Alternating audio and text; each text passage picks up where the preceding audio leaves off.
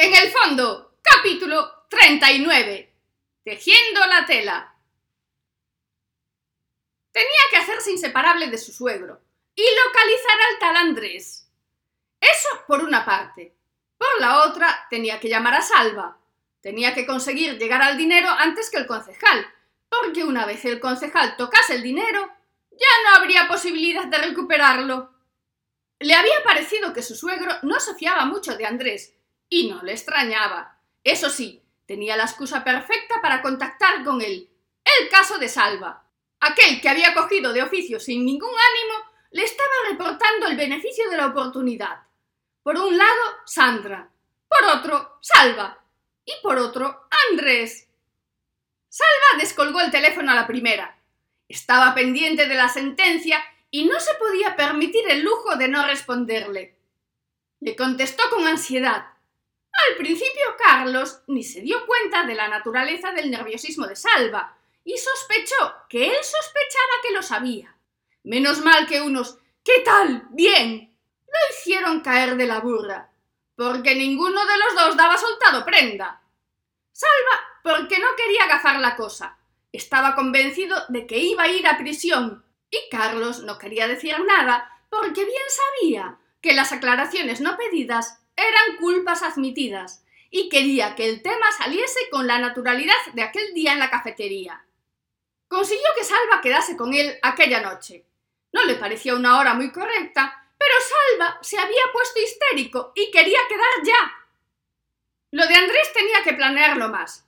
Tenía que ir al despacho y buscar el teléfono de su abogado, y con una excusa legal cualquiera ya lo liaba. Sí, lo tenía todo bien estudiado aventajaba a su suegro en que él conocía a la parte actora sin necesidad de intermediarios, y aún así podía recurrir a ellos para marear la perdiz.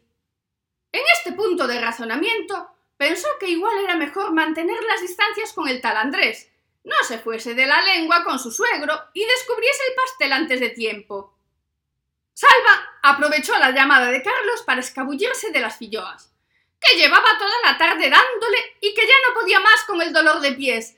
Le iban a salir callos y eran muy difíciles de quitar, y se negaba a renunciar a sus pies perfectos. Tenía que admitir que en un primer momento le dio un ataque de pánico. Ni se dio cuenta de que no eran horas de comunicaciones oficiales, pero el miedo no le dejó pensar con claridad. Tampoco le dejó pensar con claridad en lo extraño de la llamada. Asumió que tenía que hablar de algo y punto. No le dio más vueltas. Carlos ya estaba en el bar.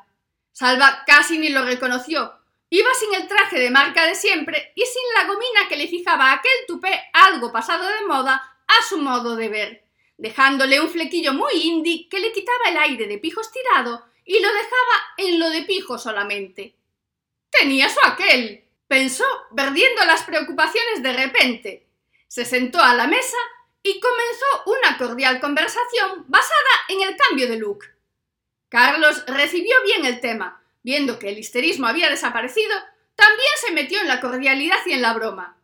Y entre broma y broma, aprovechó que Salva olía a filloas y que dijo que estaba hasta el gorro de los turistas para sacar el tema del tesoro.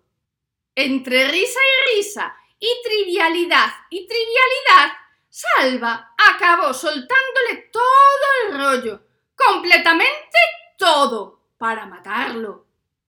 En su defensa pondremos que estaba eufórico y cansado, dos condiciones físicas que merman la atención, ya lo dicen en los anuncios de tráfico. Tampoco tenía mucha relevancia porque Carlos pensó que lo de que el dinero quedara allí tirado en la calle era broma, sobre todo después de que también le contase que su mujer estaba durmiendo en una casa de la zona cero. Eso sí que era increíble.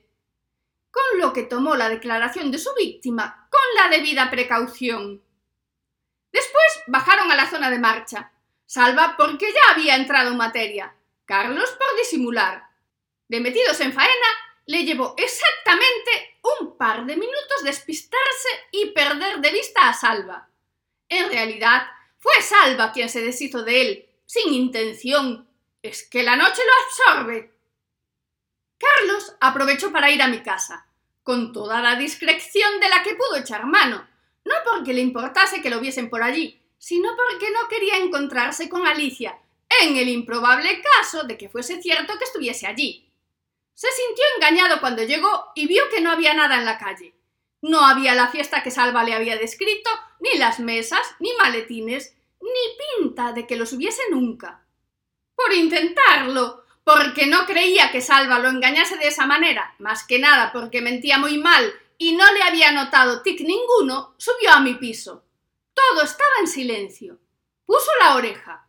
No llamó para ver si había alguien. Seguía manteniendo la idea de un desagradable encuentro con Alicia. Conforme bajó, fue entrando en todos los pisos por si habíamos subido la mercancía. Sintió cierta desilusión al ver que no, pero también un poco de confianza al ver que el motor de arrastre estaba allí, donde Salva le había dicho. Con sentimientos encontrados, volvió a la soledad de su casa. Es lo que tiene la soledad mezclada con la noche, que deja volar a la cabeza con demasiada libertad. Echó mano de su maletín del trabajo, sacó de agenda y llamó al abogado de Andrés. Lógicamente el abogado le dio el teléfono. Tenía mejores cosas que hacer que discutir a esas horas por semejante tontería y por semejante cliente, que le daba mucho a ganar, pero lo metía en cada fregado. Andrés descolgó porque pensó que era un cliente, y lo de los helicópteros estaba medio solucionado. El mayor problema que tenía era aguantar a Alicia y tampoco le suponía mucho sacrificio. Carlos no planeó la estrategia antes de llamar. Esta es otra de las cosas que tiene la nocturnidad sin alevosía. Si es que siempre deberían ir juntas como buen agravante. Tartamudeó al principio. Mal. Citó algunos puntos barra seis del Código Penal y... Y Andrés se cansó de aguantarlo y le colgó. En ese momento se alegró de no haberle dicho su nombre, ni quién era, Allá se fue por la línea telefónica todo su prestigio profesional. Lo que sacó en limpio de la llamada, lo único y más importante, fue esa voz femenina que se escuchaba de fondo tan familiar.